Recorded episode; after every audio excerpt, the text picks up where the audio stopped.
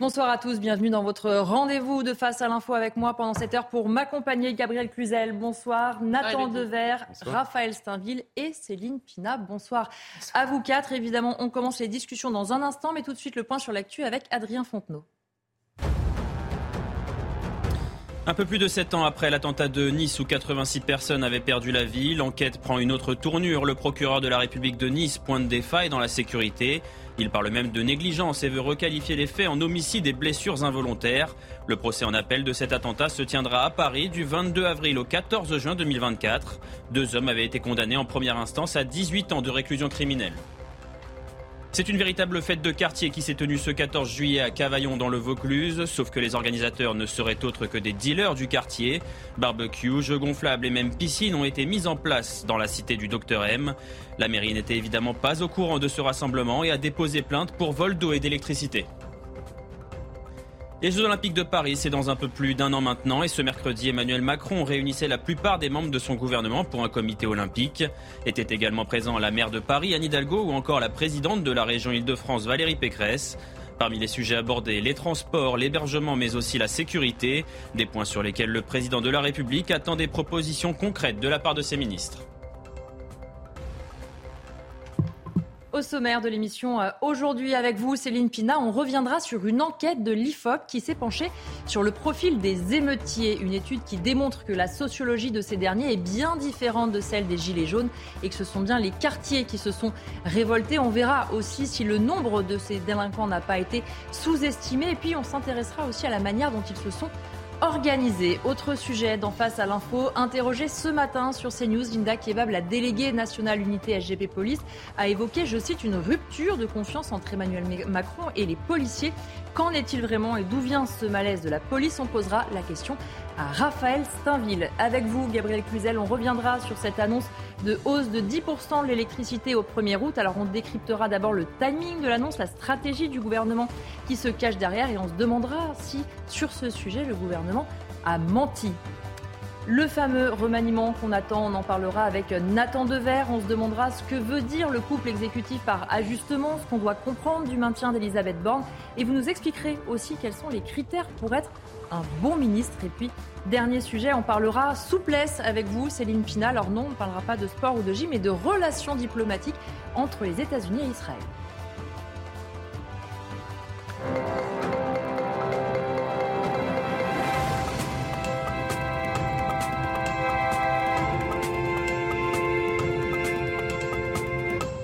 Céline Pina, je le disais à l'instant, vous avez décortiqué pour nous l'enquête de l'IFOP qui revient euh, sur euh, les émeutes et donc qui pose déjà un premier diagnostic. Et oui, parce que finalement, après les émeutes, on a continué à se battre. Alors c'était une bataille beaucoup plus à fleur et moucheté, c'était une bataille de plateau pour savoir ce qui s'était réellement passé et qui étaient les émeutiers. Et en fait, on avait finalement euh, deux équipes. On avait la team Gilets jaunes qui disait finalement c'est ces émeutes sont des émeutes de la, de la misère, de l'ostracisation, et euh, elles ressemblent énormément à ce qui s'est passé au moment des Gilets jaunes. Et ce qu'on utilisait pour euh, argumenter là-dessus était le fait qu'un certain nombre de villes moyennes euh, s'étaient révoltées. Et puis, on avait aussi ceux qui expliquaient que pas du tout, que ces émeutes ressemblaient énormément à celles de 2005, sauf qu'elles avaient mobilisé plus de monde et plus vite, et qu'en fait c'était euh, un signe de rupture à l'intérieur de la société et que c'était la France des quartiers qui s'était mobilisée. Et est-ce que euh, justement cette euh, note de l'IFOP, elle départage les positions? Oui, tout à fait. Cette note de l'IFOP, elle montre que, effectivement, que ce soit en termes de géographie ou de sociologie, la France des ronds-points n'est pas celle des cités et que celle qui s'est révoltée euh, au moment de la mort du jeune automobiliste était la France euh, des cités et pas du tout la France des ronds-points. Alors cette France des cités, où est-ce qu'elle, euh, où est-ce qu'on la trouve? Quelle est sa cartographie? En fait, elle est finalement reliée aux zones extrêmement denses, notamment aux agglomérations. Mais ce qu'on va constater, c'est qu'il y a un effet, j'allais dire, de, d'extension à partir des zones classiques. Autrement dit, la région parisienne, le bassin parisien, est un endroit euh, classique où on va retrouver euh, toute la population des quartiers sensibles, sauf qu'aujourd'hui, ça a tendance à se diffuser, par exemple en Seine-et-Marne, dans l'Oise, etc. Donc on voit dans Lyon, euh, tous les départements périphériques commencent à être touchés. Et quand on s'est penché, enfin en tout cas quand l'IFOP s'est penché de plus près sur la cartographie des petites villes ou des villes moyennes qui avaient explosé, ils se sont rendus compte que les incidents et les violences, pour le coup, avaient eu lieu dans des quartiers mhm. extrêmement définis, qui sont des quartiers de relégation sociale, qui ressemblent aux, quartiers de la région parisienne. En fait, ce qui s'est passé finalement, c'est que euh, un certain nombre d'émeutiers se sont identifiés complètement euh, au jeune homme qui a refusé d'obtempérer et qui a euh, perdu la vie. Et sur cette note, il y a d'autres hypothèses, notamment sur le niveau exceptionnel des violences et des dégradations. Malheureusement, on l'a vu euh, pendant plusieurs jours ici.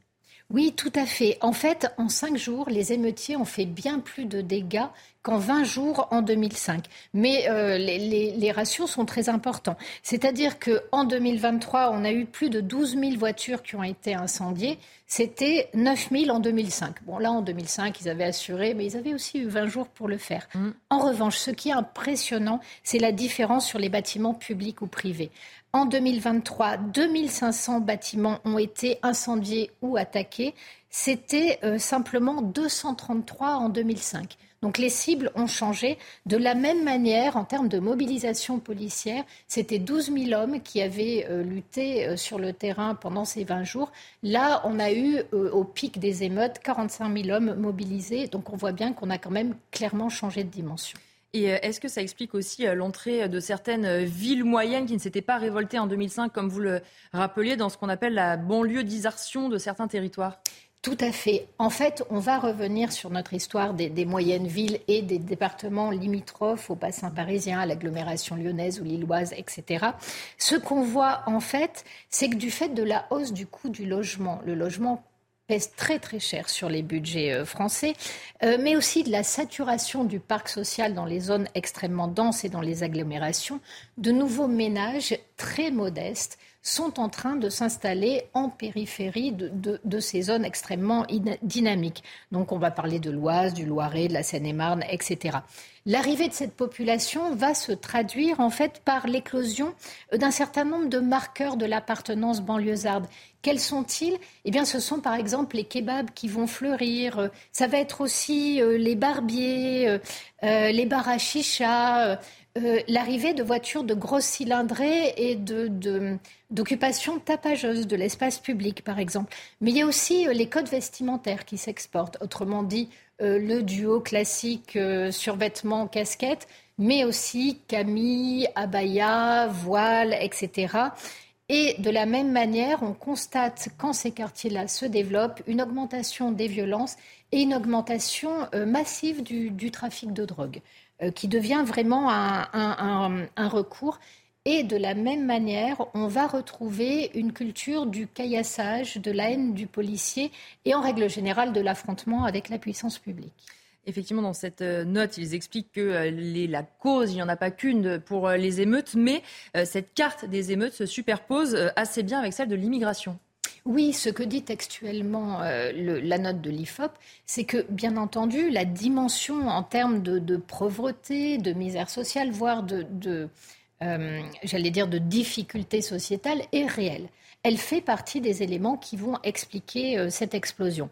Cependant, ce qui va faire monter cette poussée de violence, c'est essentiellement euh, le décès du jeune homme qui avait refusé d'obtempérer. Et pourquoi? Parce qu'une partie des quartiers va immédiatement s'identifier à ce jeune homme. Et elle va s'identifier dans une relation, j'allais dire, de, reconnaissance et de proximité. En fait, cette identification, elle se fait sur la base de caractéristiques partagées, qui sont euh, l'âge, les origines, le lieu d'habitation et le rapport avec la police euh, également. Donc, euh, comment est-ce que euh, l'IFOP réussit à nous donner toutes ces informations? En fait, elle a utilisé le pourcentage de prénoms arabo-musulmans chez les nouveau-nés. Et à partir de cette carte, elle a, elle a collé par-dessus la carte des émeutes. Et là où on constate un taux très élevé de prénoms arabo-musulmans donnés depuis un certain nombre d'années. Donc, par exemple, en région parisienne, on atteint les plus de 50%. Là sont les points où la violence a été la, plus grande. Et à contrario, dans certaines zones où les taux sont extrêmement bas, c'est là où finalement ça n'a pas beaucoup bougé. On est plutôt dans le centre de la France, dans l'Est, etc. Autre point intéressant dans cette note, c'est ce qui concerne le nombre des émeutiers. Oui, alors euh, il faut dire que M. Darmanin a l'habitude de, nous mener en bateau, mais il le fait bien puisqu'on le croit. Donc euh, on nous a expliqué que le nombre d'émeutiers devait être entre 8 et 12 000. Mm. En fait, ce que nous dit l'IFOP, c'est que c'est absolument pas crédible, tout simplement parce que ça signifie qu'on aurait à peu près arrêté 40% des émeutiers. Mm si on regarde euh, le ratio. Et ce ratio euh, n'a jamais été atteint. Donc l'IFOP va euh, essayer de, de l'autre côté, on a M. Brochant, qui est un ancien de la DGSE, qui nous dit que lui évalue le nombre d'émeutiers à 100 à 200 000, ce qui est un nombre quand même assez impressionnant. La note de l'IFOP, elle, va évaluer ça à à peu près une 50 50 000 émeutiers, en disant que ça correspondrait à 7% d'arrestations, ce qui leur semble beaucoup plus crédible. La question, en fait, c'est que 50 000 est un nombre euh, assez impressionnant. Euh, euh, et, que ce chiffre peut être considéré tout à fait comme inquiétant. Alors, il n'est pas désespérant non plus. en fait, la manière dont l'IFOP qualifie le nombre de personnes, il appelle ça une masse de manœuvre. Une masse de manœuvre en langage militaire, ce sont des troupes qu'on met en réserve dans le but d'atteindre euh, un objectif. Ce qu'il nous dit, c'est que finalement, même si cette masse a fait des dégâts considérables, euh, il faut aussi la rapprocher des millions de personnes qui vivent dans ces quartiers sensibles et que l'on a vu le lendemain des émeutes n'y avaient pas participé prendre leur voiture. Ces lieux de vie sont aussi les lieux de vie des premiers de, de corvée. Mais c'est aussi là que se développe l'économie euh, de la drogue et euh, la, culture du caïda. Oui, en fait, ce qu'on voit également au moment de ces émeutes, c'est l'installation en fait des, barons de la drogue locaux et l'emprise qu'ils ont euh, sur le territoire. en fait, ce sont probablement eux qui expliquent comment s'est organisée la distribution et le stockage des mortiers. À quoi servent ces mortiers? En fait, ils rééquilibrent le rapport de force avec les policiers parce que du coup, vous pouvez vous aligner et créer de la distance et bombarder des gens euh, à distance qui est un petit peu moins, euh, j'allais dire, contraignant que le, corps à corps. Et ces projectiles sont très souvent utilisés dans les guet-apens contre les pompiers et contre les forces de l'ordre. Et donc, de nombreux policiers ont dit avoir été ramassés, c'est-à-dire ce qu'ils disent, c'est qu'ils ont subi la pression du feu et une pression qui était organisée. Et qu'est-ce que nous dit justement cette euh, utilisation massive? Alors, le fait que euh, ça a été, euh, ces munitions été utilisées en nombre extrêmement abondant dit qu'il y a des stocks. Que ces stocks sont reconstitués, ça immobilise un certain nombre d'argent parce qu'on a vu que les stocks ne sont pas minces. Donc, il faut des moyens, des financements, une organisation, une logistique pour assurer tout ça. Et ce que les, services d'investigation ont dit, c'est qu'ils ont carrément intercepté des camionnettes entières bourrées de produits euh, destinés à, exploser. Donc tout ce matériel pyrotechnique, en fait, a été utilisé sous la supervision euh, de ceux qui gèrent le trafic de drogue sur le terrain. Mais euh, on nous a dit justement que la fin des émeutes était liée au fait que les trafiquants de drogue avaient signé la fin de la récréation. C'est bien ce qui nous a été dit. Tout à fait, et ça n'est pas entièrement faux. En fait, les trafiquants de drogue ont leur propre agenda et ils avaient un certain nombre de messages à faire passer. À partir du moment où vous attaquez des commissariats, des maires, où vous menacez la famille même de certains maires, vous faites passer des messages extrêmement clairs. Le but du jeu, c'est que l'ordre républicain recule pour que vous installiez votre propre ordre criminel. Euh, à ce niveau-là, certains messages sont passés et certains territoires ont été très clairement revendiqués. Mais pour autant, une fois qu'on a fait sentir aux maires et au pouvoir public le vent du boulet et qu'on a repris les territoires que l'on voulait, euh, le désordre, c'est pas bon pour le business. Et une journée de perdu en trafic de drogue, c'est énormément d'argent. Donc il fallait faire rentrer tout le monde à la maison. Il n'y a pas eu que ça. Il faut quand même reconnaître que quand vous avez 45 000 policiers sur le territoire et que vous arrêtez plus de 3 500 personnes en quelques jours, ça calme aussi les ardeurs. Et euh, ceux qui voient dans ces émeutes une pré-guerre civile, est-ce qu'ils ont euh, raison ou est-ce qu'ils sont dans le faux? Eh bien, d'après Pierre Brochant, euh, dont on peut supposer qu'il est à peu près au courant de ce qu'il dit, nous en sommes loin. Pourquoi? Parce qu'en fait, il n'y a aucune organisation encadrée et structurée qui s'occupe euh, de, ces jeunes. Euh, voilà. Et la convergence des luttes portées par l'extrême gauche ne s'est absolument pas réalisée. D'ailleurs, quand la LFI a essayé d'intervenir, elle s'est fait jeter dans les grandes largeurs. Est-ce qu'on peut donc retourner, vaquer tranquillement à nos occupations et préparer nos vacances sereinement, Céline? De toute façon, il le faut parce que sur les choses sur lesquelles on n'a aucun poids, autant les laisser passer. En revanche, il y a quand même des choses qui sont intéressantes, c'est qu'un certain nombre d'analystes avaient parlé de septième wilaya euh, en parlant de ce qui s'était passé. Alors la septième wilaya, c'était au moment, en 58 en fait, au moment de la guerre d'Algérie, euh, l'idée d'avoir euh, des militants algériens qui étaient extrêmement structurés, qui tenaient leur population et qui ont commis un certain nombre d'attentats. Là, ce n'est pas du tout le cas. On n'a aucune trace de ce type d'organisation. Et même euh, les frères musulmans n'en sont pas encore à ce degré d'emprise. Néanmoins, ce qu'on a pu voir, c'est que ces événements ont donné une poussée des prévisions du vote à droite et un effondrement du vote à gauche. Le calcul a été très mauvais de soutenir les émeutiers contre une France qui était inquiète et qui ne comprenait pas pourquoi elle brûlait tout d'un coup.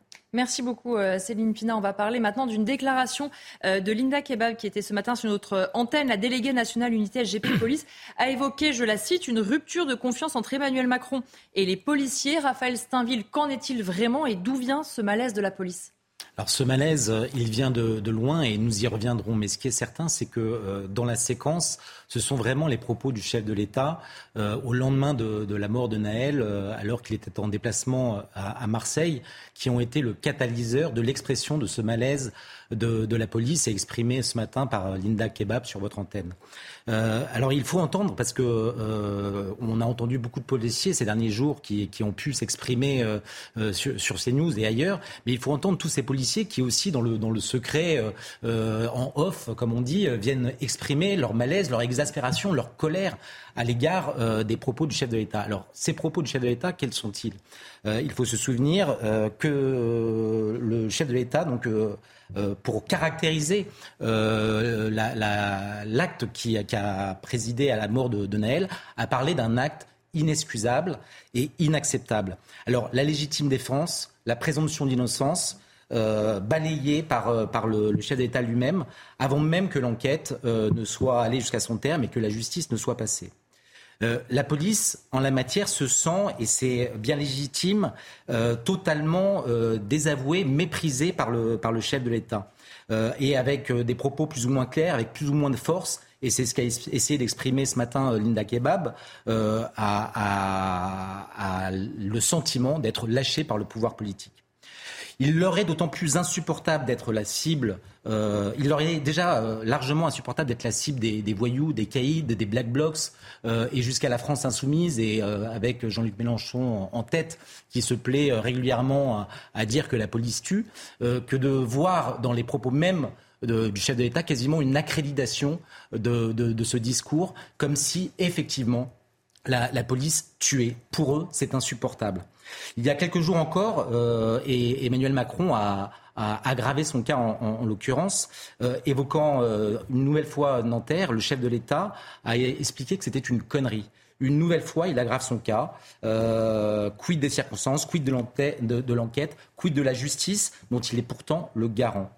Ajoutez à cela que le policier mis en cause et mis en examen pour homicide volontaire est en détention euh, provisoire aujourd'hui à la santé, euh, qu'il est à l'isolement, qu'il n'a pas pu voir, recevoir aucune visite pendant trois semaines. Tout cela fait que pour la police, pour la police, c'est les collègues de ce policier, c'est insupportable. Mais vous le disiez, Raphaël, au début, ce malaise, il n'est pas nouveau. Non, ce malaise n'est pas nouveau. le 4 mai déjà, souvenez-vous, les syndicats de police, dans une missive adressée au chef de l'État, alertaient dans un communiqué qui s'intitulait La maison police brûle. Pour mémoire, euh, on était le 4 mai, euh, quatre jours auparavant, il y a eu les manifestations du 1er mai et 400 policiers et gendarmes avaient été blessés lors de la seule manifestation, euh, dont 259 à Paris. Donc la police brûle, oui, effectivement. Et les images qu'on a pu voir dans différentes chaînes de, télévision l'attestaient. Des policiers et des gendarmes blessés par milliers depuis le début du mouvement de contestation contre la réforme des retraites euh, ont, été victimes de, cette colère. Et ils exprimaient par là euh, la, peur que l'un des leurs meure euh, dans l'indifférence presque générale. Que disait-il Nous ne pouvons nous résoudre à être spectateurs et en cela, nous avons décidé de signer la fin de ce cheminement anti-républicain, insurrectionnel et chaotique. C'est pourquoi nous demandons à agir pour ne pas subir. Ils imploraient le chef de l'État à l'époque. Il demandait un geste fort de la part d'Emmanuel Macron. Et en l'absence d'une réponse du président, euh, c'était pour eux comme euh, un blanc-seing accordé euh, pour tous les criminels, tous les casseurs et tous les idéologues qui piétinent en permanence, disait-il, les valeurs républicaines et appellent à l'insurrection. Il demandait donc à minima à être reçu par le chef de l'État. Vous le savez, il n'en sera rien. Quelques semaines plus tard, un simple conseiller de l'Élysée recevra les syndicats de police. Donc, une nouvelle fois, le mépris. Et si dans leur missive du 4 mai, les syndicats de police épargnaient leur ministre de tutelle, Gérald Darmanin, il disait le soutien de notre ministre de tutelle n'est plus à démontrer, la donne a depuis changé. Euh, et, quand je vais euh, citer euh, les, propos de Gérald Darmanin ces derniers jours, c'est peu dire qu'ils n'ont pas goûté la sortie du ministre de l'Intérieur lorsque interrogé par la commission des lois au Sénat, interrogé sur le, recrutement de, la police. Euh, Gérald Darmanin, répondant à une question de Marie-Pierre de la Gontrie, euh, a eu cette réponse qui est pour, euh, pour l'ensemble de la police une nouvelle gifle qu'il leur est infligée. Il leur a dit Je suis à la tête d'un ministère où, à part les commissaires de police, ceux que nous recrutons, ce sont souvent des enfants, pour reprendre vos mots, de 18, 19, 20 ans, qui n'ont pas fait de très grandes études. Immédiatement, on l'a vu, euh, cette vidéo, ces propos de Gérald Darmanin ont été euh, postés sur les réseaux et le hashtag euh, tous crétins de Darmanin a, fleuri. Et cette, vidéo, a été vue des, millions de fois, notamment par, par ces policiers, les familles de ces policiers, qui, une nouvelle fois, se, se sont sentis méprisés, humiliés. Mais pourtant, on ne peut pas dire que rien n'a été fait pour la police ces dernières années. Non, vous avez raison. Euh, d'ailleurs, le, vote de la loi euh, d'orientation et de programmation du ministère de l'Intérieur, la, fameuse LOPNI, euh, qui a été votée au, début de l'année, a permis d'allouer à la, police des, moyens supplémentaires. Ce sont, sur les cinq prochaines années, 15 milliards d'euros en plus pour, pour, la police, dont 7 milliards pour recruter 8500 policiers et gendarmes et qui serviront à acheter aussi des nouvelles voitures, des équipements, construire et refaire des commissariats mais c'est un minimum et il faut bien le comprendre. Euh, un journaliste ne va pas sauter de joie si euh, tout d'un coup on lui accorde un, ordinateur pour, euh, pour, pour travailler, pas plus qu'un jardinier si on lui offre un, un râteau pour pouvoir faire les jardins. C'est juste le strict minimum. En réalité, mais c'est quand même à mettre au crédit de Gérald Darmanin, il ne fait que refaire ce qui a été défait dans les quinquennats précédents. Donc c'est juste une remise à niveau de, de la police et des forces de l'ordre, mais il faut bien comprendre, ce n'est pas suffisant et tous les policiers le disent.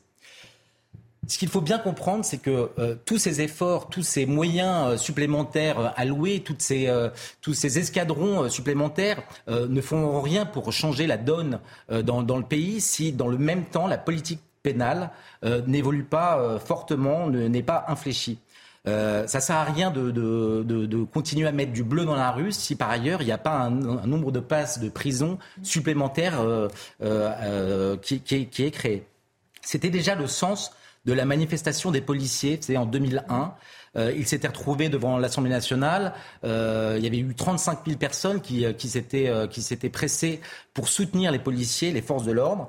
et que disaient les policiers à l'époque? Le problème de la police, c'est la justice. C'était un peu le, leur slogan. on s'en souvient, Gérald Darmanin d'ailleurs était présent parmi eux pour leur manifester leur soutien. le problème, c'est que deux ans plus tard, rien n'a changé. D'où le malaise, d'où les aspirations. Et le risque, bien sûr, et on le sent, on le pressent dans, les, dans les, mots de, ces policiers qui s'expriment, c'est qu'ils débrayent, que les policiers euh, jettent, euh, jettent leurs menottes, qu'ils arrêtent les enquêtes pour bien manifester leur ras-le-bol. Alors, je sais déjà que la France insoumise, euh, Jean-Luc Mélenchon parleront de factieux, mais les factieux, en l'occurrence, euh, ils en ont gros sur la patate et ils demandent juste à être écoutés et que la, politique, notamment pénale, suive pour que leur travail ne serve pas à rien. Aujourd'hui, il faut bien comprendre que lorsqu'ils arrêtent des mineurs isolés, euh, le matin, la plupart du temps, ils les, ils les réarrêtent dans l'après-midi. Et c'est comme ça pour un certain nombre de faits. D'où le malaise et, cette, cette demande brûlante d'un changement de braquet, notamment dans la politique pénale. Merci beaucoup euh, Raphaël Steinville. On va marquer euh, une courte pause et puis on reviendra avec mes invités pour euh, parler notamment du remaniement que nous attendons, qui était prévu soit ce soir, soit demain. Évidemment, plus le temps passe, plus on se dit que ce sera pour demain matin. À tout de suite. Deuxième partie de Face à l'info. Je me tourne vers vous, Gabriel Cluzel, parce qu'on va parler justement du prix de l'électricité qui augmentera de 10% au 1er août. Alors, ce n'était pas franchement prévu. Évidemment, l'opposition est vent debout et accuse Bruno Le Maire de mentir. Lui se défend. Que faut-il en penser? Alors déjà, il faut dire que les hommes politiques, c'est comme les enfants. C'est-à-dire qu'ils profitent des moments d'inattention pour annoncer les mauvaises nouvelles. Vous savez, les enfants, ils attendent que leur mère soit au téléphone pour leur annoncer les mauvaises notes. Eh bien, le gouvernement, il attend que les Français soient à la plage pour leur annoncer euh, une hausse de l'électricité à compter du 1er août. Euh, alors, il faut savoir que donc cette hausse concernera tous les ménages et les très petites entreprises. Et en moyenne, on considère que ça fera 150 euh, euros par an de plus sur la facture. Alors, il faut savoir que les associations de consommateurs, elles aussi, avant l'opposition, sont, mmh. sont vent debout. Hein. Je peux citer François Carlier, délégué général de l'association de défense des consommateurs CLCV. Il parle de coups de poignard dans le dos. Vous voyez, c'est très fort d'un gouvernement qui renie sa parole de méthode inacceptable. D'autant que en février était déjà intervenue euh, une hausse de 15% pour 20 euh, millions de ménages. Donc euh, c'est une deuxième couche. Alors le problème c'est que, vous avez raison de le dire, Bruno Le Maire se, défend et répond à ces accusations de mensonges. Euh, néanmoins, aujourd'hui il y a les réseaux sociaux et c'est compliqué les réseaux sociaux parce qu'il y a toujours des, archivistes chevronnés qui retrouvent des séquences et qui exhument des pièces à conviction. Alors lors d'une interview en mai 2022, euh, Bruno Le Maire avait été formel, il avait martelé, il avait en articulant comme une institutrice de cours préparatoire avec des élèves un peu butés. Il avait dit Je veux être très clair avec nos compatriotes. Il n'y aura aucun rattrapage de facture sur la facture de 2023 pour une raison simple. Nous avons pris une promesse avec le président de la République et cette promesse, nous la tiendrons. Voilà, donc fermez le banc. Alors évidemment, euh, depuis que cette vidéo tourne en boucle sur les, réseaux sociaux, le gouvernement essaie de trouver une parade. Alors il l'a trouvé et il dit, mais en fait, il ne s'agit pas d'un rattrapage, il s'agit simplement euh, d'un recul progressif euh, du bouclier tarifaire. Mais, pourrait-on dire, foin des euh, des querelles sémantiques, parce que dans le, pour le porte-monnaie des Français, ça revient au même, soyons très clairs. Et on pourrait même dire que c'est pire, euh, si on y réfléchit. Parce qu'un rattrapage, c'est ponctuel, c'est conjoncturel. Une fois qu'on a rattrapé, c'est terminé. Alors que là, euh, que, que vient-on nous dire? Que euh, en démantelant ce bouclier tarifaire, eh bien, euh, on asphyxie les Français. Donc, en fait, ce respirateur artificiel qui est le, bouclier tarifaire est indispensable. Sinon, les Français moquent d'oxygène. Donc, ça veut dire que le problème de fond, le, problème structurel, et, c'est vrai que les, commentateurs sont revenus à l'envie dessus ce, ce matin, c'est-à-dire celui du refus de sortir de ce marché européen de l'énergie et, plus profondément de s'interroger se demander ce qu'on a fait du nucléaire quand c'était un fleuron en France, eh bien, euh, ce problème-là euh, n'a pas disparu. Et euh, ce qui ne veut pas pourtant dire que certaines promesses n'ont pas été tenues, même si celles-là, si emblématiques et centrales, ont échoué. Pourquoi, selon vous, c'est si grave? Euh, parce que euh, même si le gouvernement sort les rames et les pagaies, il ne peut pas faire oublier quelque chose, c'est que quand on a dit que c'était une promesse, vous voyez, euh, vous avez raison, il y a des promesses, il y, y, a certaines choses qui ont été faites, évidemment, mais ces promesses-là sont très emblématiques. Donc quand il dit que c'est une promesse, il y a plus, c'est plus qu'un échec, c'est une trahison. Vous savez, c'est comme en amour, hein, Bruno Le Maire qui a écrit des bouquins Arlequin, il devrait savoir ça. C'est qu'en amour, quand on est trahi, il y a deux dimensions. Il y a la souffrance et il y a le sentiment d'avoir été pris comme un pour un imbécile. Et là, les Français ont vraiment l'impression d'être pris pour des imbéciles parce qu'en plus, on les encourage, on les encourage, que dis-je, on les exhorte à acheter euh, des véhicules électriques dans le même temps. Donc comment euh, tout cela, euh, ça va-t-il se terminer? Et puis c'est vrai que ces derniers temps, bah, les promesses n'ont tenu sans pile. Alors pour la défense de Bruno Le Maire, c'est pas lui le plus emblématique. Alors il y a quand même de ses promesses qui a fait beaucoup parler pas tellement tenu, c'est la promesse de réduire euh, euh, illico, enfin de mettre à genoux l'économie russe. Euh, mhm. Il a sans doute un peu trop, il a dit ça un peu trop vite. Mais les promesses non tenues les plus les plus visibles, parce que les plus médiatisées, c'est celle d'Emmanuel Macron. Alors on peut prendre trois domaines trois domaines qui sont extrêmement importants pour les Français. Celui de l'immigration. Vous vous souvenez, alors je vais faire la publicité pour le journal de mon confrère. C'était dans Valeurs Actuelles en 2019. Il avait dit que 100% pas 80, 100% des OQTF seraient exécutés. Alors vous imaginez bien qu'aujourd'hui, on aurait 50% des OQTF, on crierait youpi, on ferait chanter un tédéum. Là, euh, c'est vraiment, on est très loin du 100%. Donc c'est une promesse euh, extrêmement euh, emblématique. Alors évidemment, il y a les 100 jours d'apaisement. 100 jours d'apaisement, les Français, ils ont plutôt vu 100 jours d'embrasement.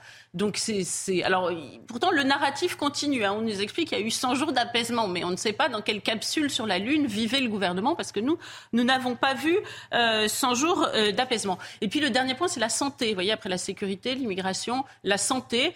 Euh, alors j'en avais parlé ici euh, dimanche. C'est la question du numerus clausus. Vous savez, euh, Emmanuel Macron avait promis un, choc, une espèce de plan Marshall de la santé. Il disait que c'était un grand gâchis les études de médecine actuellement avec ces jeunes qui ne devenaient pas médecins alors qu'on avait tant besoin de médecins, eh bien, euh, le, magazine Challenge, qui n'est pas réputé ni d'être d'extrême droite ni pour être d'extrême gauche, parle de gros mensonges. Donc c'est vrai que euh, parce que tout simplement, ça a été un petit peu revu à la hausse, mais euh, finalement assez peu.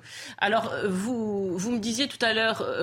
Pourquoi est-ce si grave? C'est grave aussi parce que, vous savez, Emmanuel Macron et Bruno Le Maire, ce sont les sachants. Ils ont un, une voix docte, ils ont le verbe aisé, ils font partie du cercle, ces technocrates qui font partie du cercle de la raison décrit par, euh, par Alain Minck. Et ben, le problème, c'est qu'ils démonétisent ce qu'ils représentent. Vous savez, c'est un peu comme Nicolas Sarkozy, qui est un beau parleur, enfin, euh, qui parlait bien, euh, et qui avait promis le Karcher, et, finalement, on a eu plutôt le pistolet à eau. Les LR, depuis, porte une présomption d'insincérité euh, parce que cette belle promesse de ce beau parleur n'a pas été réalisée. Alors quand euh, des, des, des, sachants comme euh, des, des élites, euh, nos gouvernants comme Emmanuel Macron et, et, et, Bruno Le Maire ne tiennent pas leurs promesses, eh bien c'est tout ce qu'ils représentent euh, qu'ils décrédibilisent. Alors, vous savez, la citation de Jacques Chirac est, est connue. Hein, euh, les Français, c'est quoi déjà? Les promesses n'engagent que ceux qui les reçoivent. Euh, et bien, et puis on, table un peu sur le fait que les Français ont une mémoire de poisson rouge, mais en fait, au bout d'un moment, ça ne passe pas. Et il ne faut pas s'étonner ensuite, là aussi avec un peu de dédain et de hauteur, que les gens se mettent à croire à des théories baroques et farfelues euh, si euh, ils ont eu le sentiment que euh, les gardiens du temple de la raison les ont roulés euh, dans la farine. Voilà. Alors et puis aussi, il ne faut pas s'étonner non plus que les, Français ne, ne, retournent pas vers les urnes, parce que vous comprenez bien qu'ils ont passé l'âge des, contes de fées, des, des fables cousues de fil blanc et des discours de Père Noël. Et donc, comme dirait le ministre Papendiaï, tout cela, ça fait mal à la démocratie. Euh, Raphaël Steinville, est-ce que effectivement sur cette séance, vous nous, vous en parlez hier, sur cette séquence de communication autour du prix de l'électricité, il y a eu quelques loupés, euh, des tentatives en tout cas de, de, rendre la nouvelle un peu moins désagréable, mais les Français ne sont pas dupes. Oui, je pense que les, les, Français sont de moins en moins dupes et ça a été très bien rappelé par, euh, par Gabriel en citant les, les, propos et la promesse de, de, Bruno Le Maire. Mais je, je crois que ce qui euh, est le plus inquiétant, c'est qu'il y a une sorte de religion de, de l'euro, de l'Europe, de l'Union européenne qui interdit nos dirigeants de penser autrement euh, de, des solutions alternatives, contrairement à un certain nombre de nos voisins, qu'on prenne l'exemple de, l'Espagne ou du Portugal, qui se sont retirés temporairement du, du marché euh, unique de l'électricité.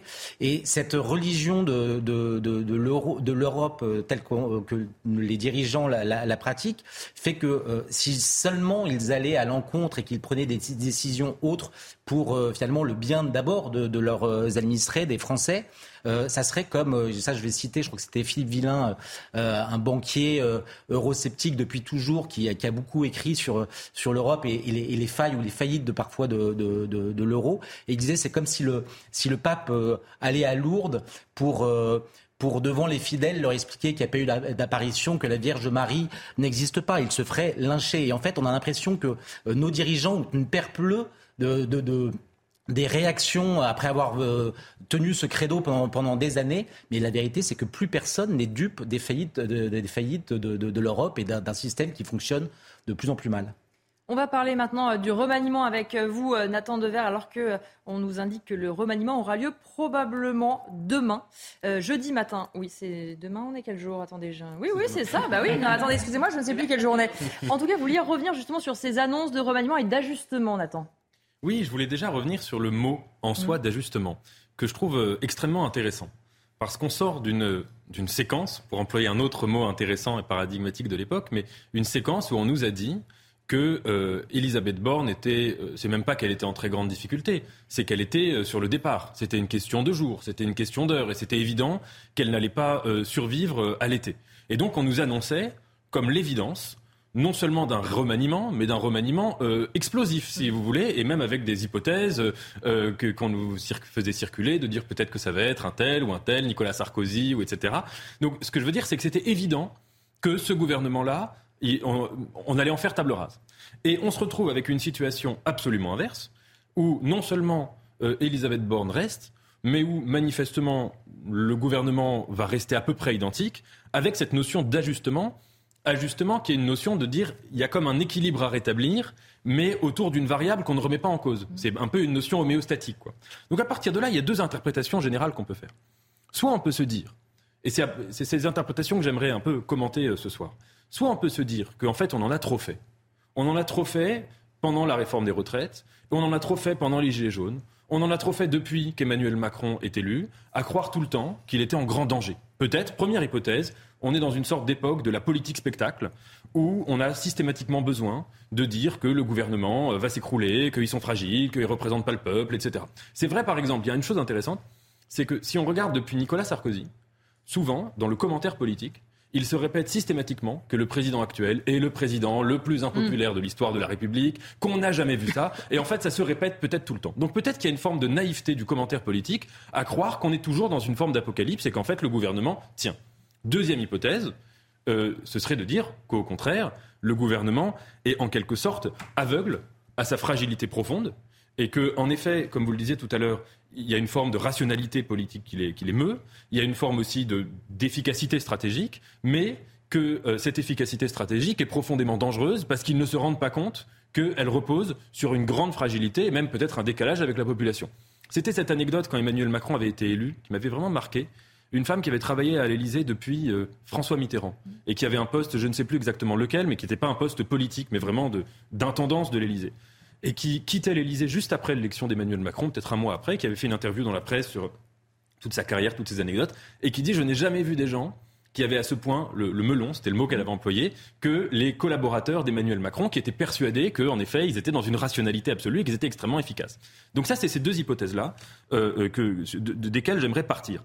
Mais en tout cas, ce qui est certain, c'est que si on met entre parenthèses toute évaluation politique de Emmanuel Macron et du gouvernement, euh, tout désaccord ou tout accord, que d'un point de vue purement stratégique, purement machiavélien, et Emmanuel Macron avait écrit un mémoire sur Machiavel, mm.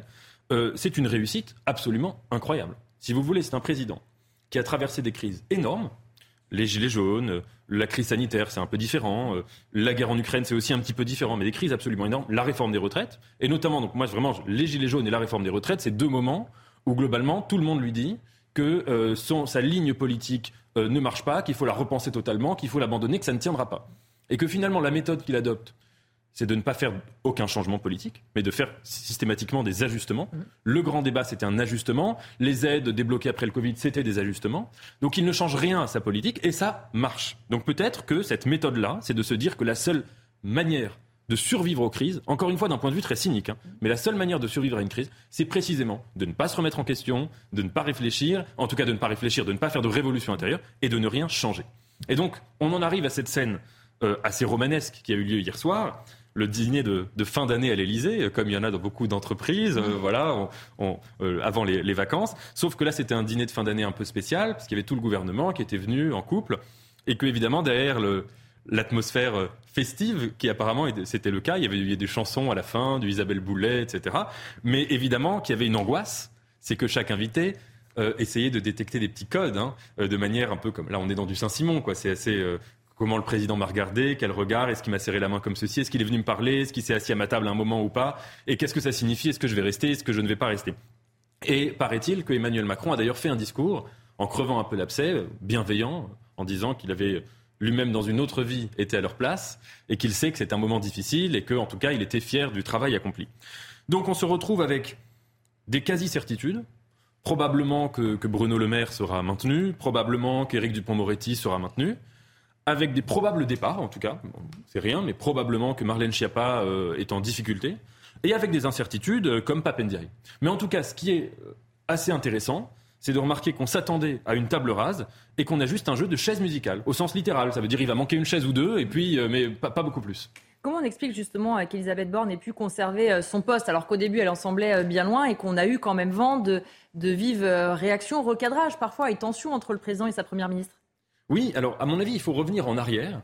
En arrière, c'est-à-dire en fait à l'élection présidentielle, qui a été un moment quand même très spécial toujours paradoxal. On est dans une constitution très très présidentielle, donc on pourrait s'attendre à ce que l'élection présidentielle soit le moment politique par excellence. Et finalement, comme le dit François Bégodeau, et je pense qu'il a raison sur ce point, c'est peut-être un des moments les moins politiques de notre vie citoyenne, c'est-à-dire un des moments où on parle de tout, de, la réputation des candidats, de leurs vêtements, de leurs méthodes, de leur psychologie, etc.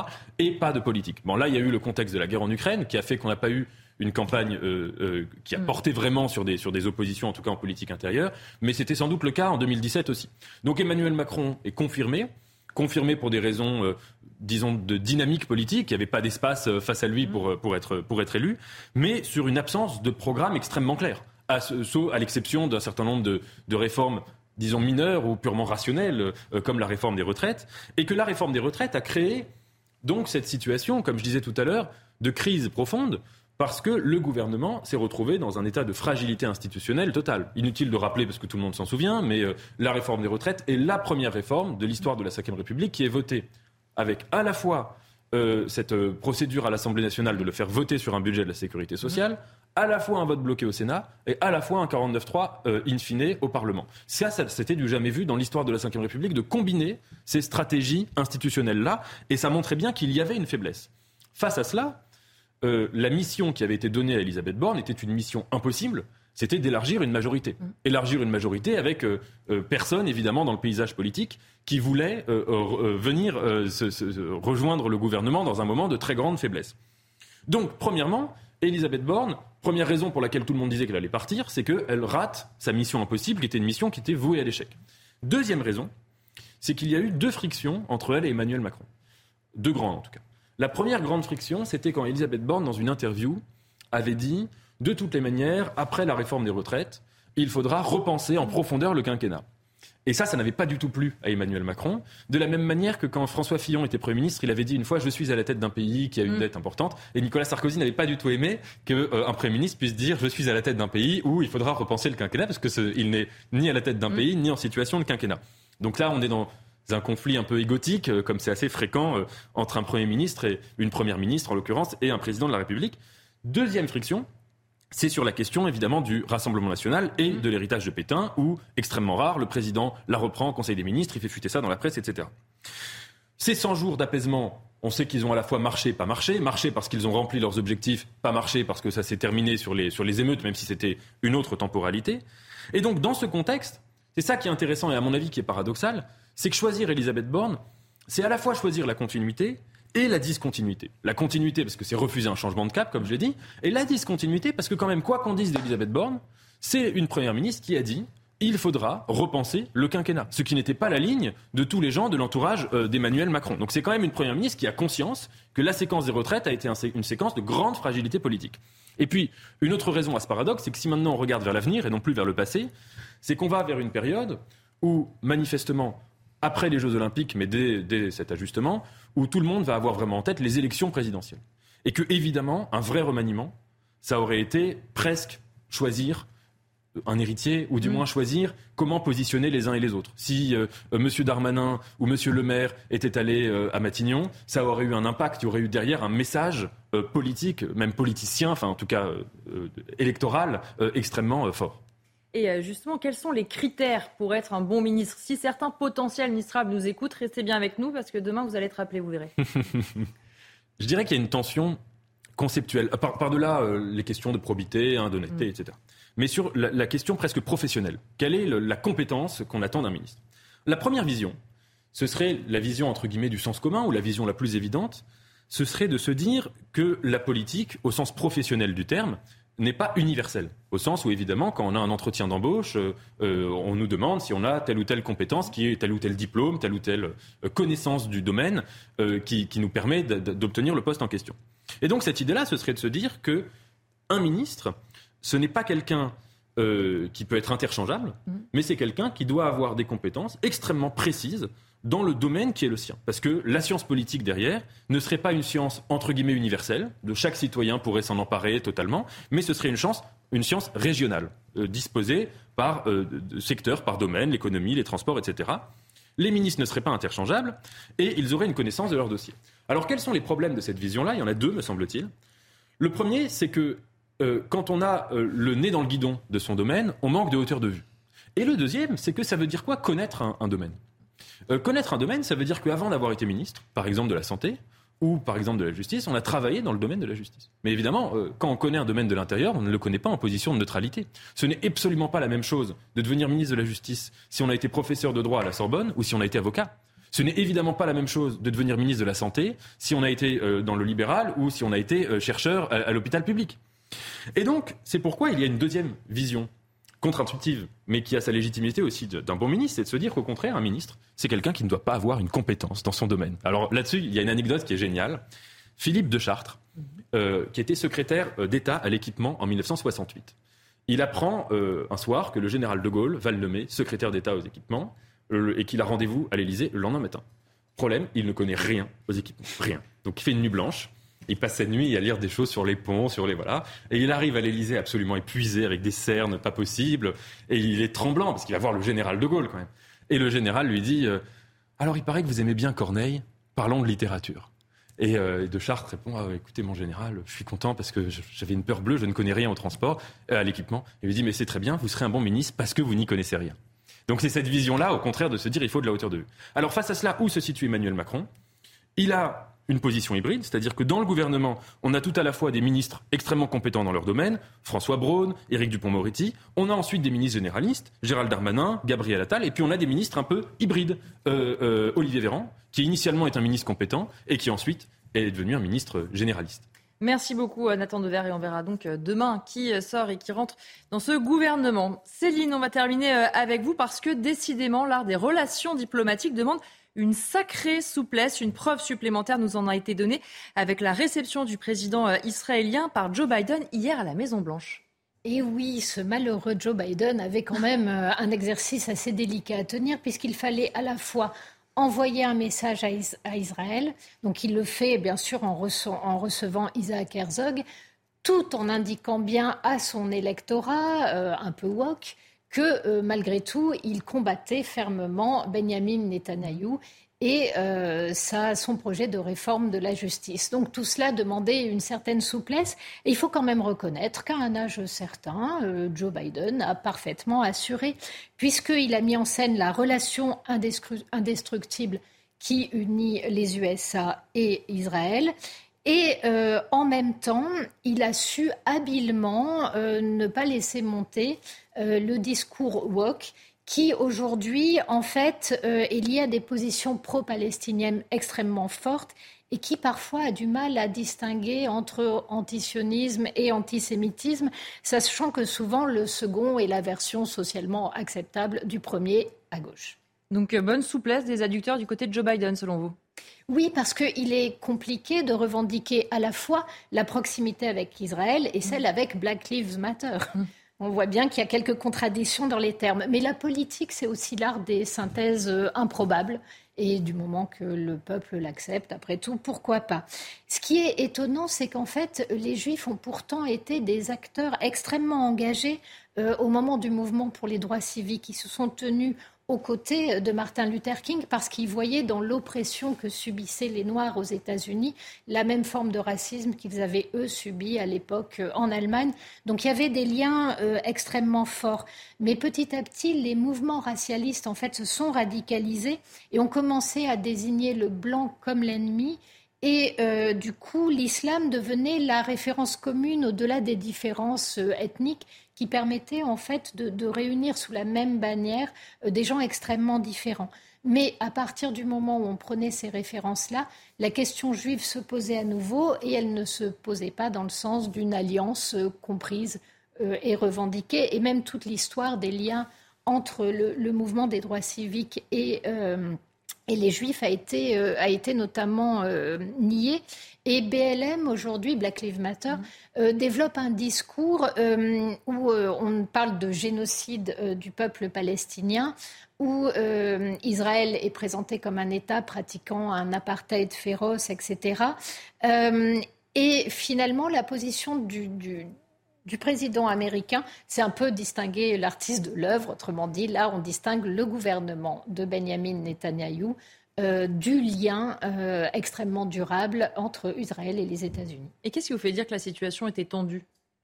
Alors hier, il y a eu un vote symbolique au Congrès, euh, vote massif au demeurant, pour déclarer qu'Israël n'était pas un pays raciste. Or, en général, quand vous avez besoin de mettre en scène autant de protestations d'amitié, c'est que finalement, euh, la deuxième partie du binôme en doute un petit peu ou qu'il y a eu beaucoup d'eau dans le gaz dans la période qui a précédé. Et quelle est donc euh, cette réforme de la justice qui est voulue par le gouvernement Netanyahou, mais qui met le feu aux poudres jusqu'aux États-Unis? Alors, elle met le feu aux poudres aux États-Unis, elle a aussi mis le feu aux poudres euh, en Israël.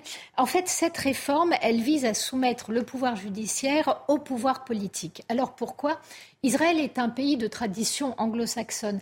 Il n'y a pas fondamentalement de, constitution écrite comme nous on a l'habitude d'avoir. Et en fait, la Cour suprême en Israël, elle regrouperait à peu près les fonctions euh, de notre Cour euh, constitutionnelle, mais aussi du Conseil d'État, mais aussi de la Cour de cassation.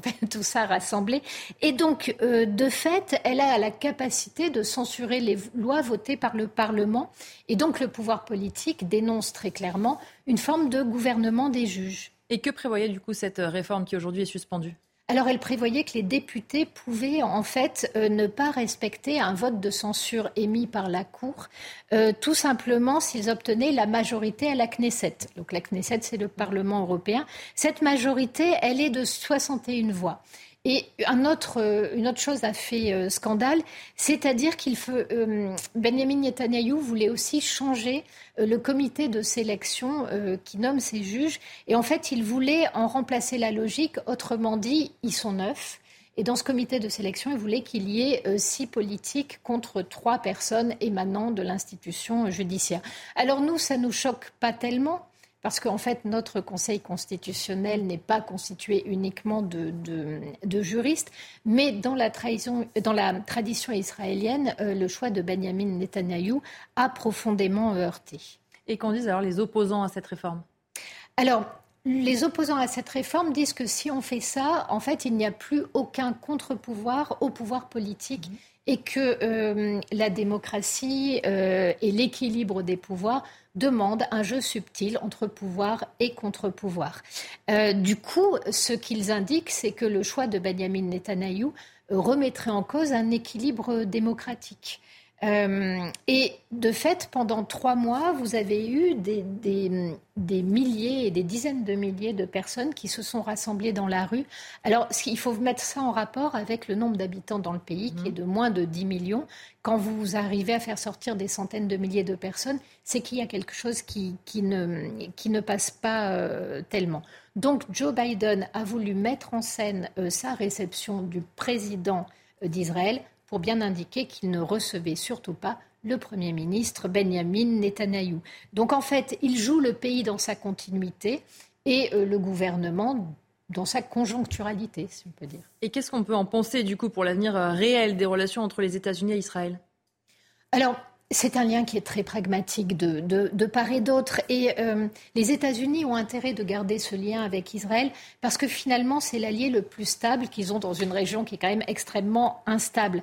D'ailleurs, euh, on a un signe, c'est que Joe Biden n'est pas revenu sur l'installation de l'ambassade des États-Unis à Jérusalem, qui avait été mise en place par Donald Trump et très mal vécue à l'époque par les Palestiniens. Mais du côté d'Israël, euh, on est moins dépendant aujourd'hui des États-Unis. C'est-à-dire qu'il y a un certain nombre de choses qui ont changé. Rappelez-vous, les accords d'Abraham ont été vécus par Israël comme euh, l'acceptation par un certain nombre de pays arabes de sa présence dans cette partie du Moyen-Orient. Pourquoi c'est essentiel? Parce que euh, pour euh, notamment les islamistes, la présence d'Israël dans ce coin euh, du monde est un fic. Autrement dit, c'est une insulte à une terre sacrée. Cette terre doit être une terre d'islam et il y a quelque chose de sacrilège à ce qu'un État juif existe. Donc pendant très longtemps, finalement, Israël luttait contre une hostilité totale autour d'elle. Là, les choses changent. Et pourquoi est-ce que les choses changent? Parce qu'aujourd'hui, euh, la question palestinienne devient marginale dans la région au profit de la question iranienne et notamment de la quête de la bombe atomique par l'Iran. Pourquoi? Parce qu'aujourd'hui, pour les pays arabes, il est plus important de maîtriser les ambitions iraniennes que de donner euh, un État à la Palestine. En tout cas, c'est le cas de pays aussi divers que le Bahreïn, euh, que les Émirats arabes unis, que le Soudan, que le Maroc, etc. etc. Et finalement, des États-Unis à la Chine, en passant par la Turquie et l'Union européenne, personne ne veut un Iran nucléaire tout simplement parce que ça signifiait s'éclairer au flambeau pour aller visiter une usine pyrotechnique. Personne n'a confiance dans ce que pourrait en faire à terme l'Iran. Et du côté de l'Iran, l'arme nucléaire est vue comme liée à la surgie de leur régime. Donc les tensions autour de la question de la réforme de la justice par rapport à ce gros problème lié à l'acquisition de la bombe par l'Iran ont finalement réussi à passer. Et le lien États-Unis-Israël a été renouvelé. Merci beaucoup euh, Céline Pina, merci Raphaël Saint-Ville, Gabriel Cluzel et Nathan Dever d'avoir été présents dans Face à l'info. Tout de suite, vous retrouvez Elliot Deval et ses invités pour l'heure des Pro 2.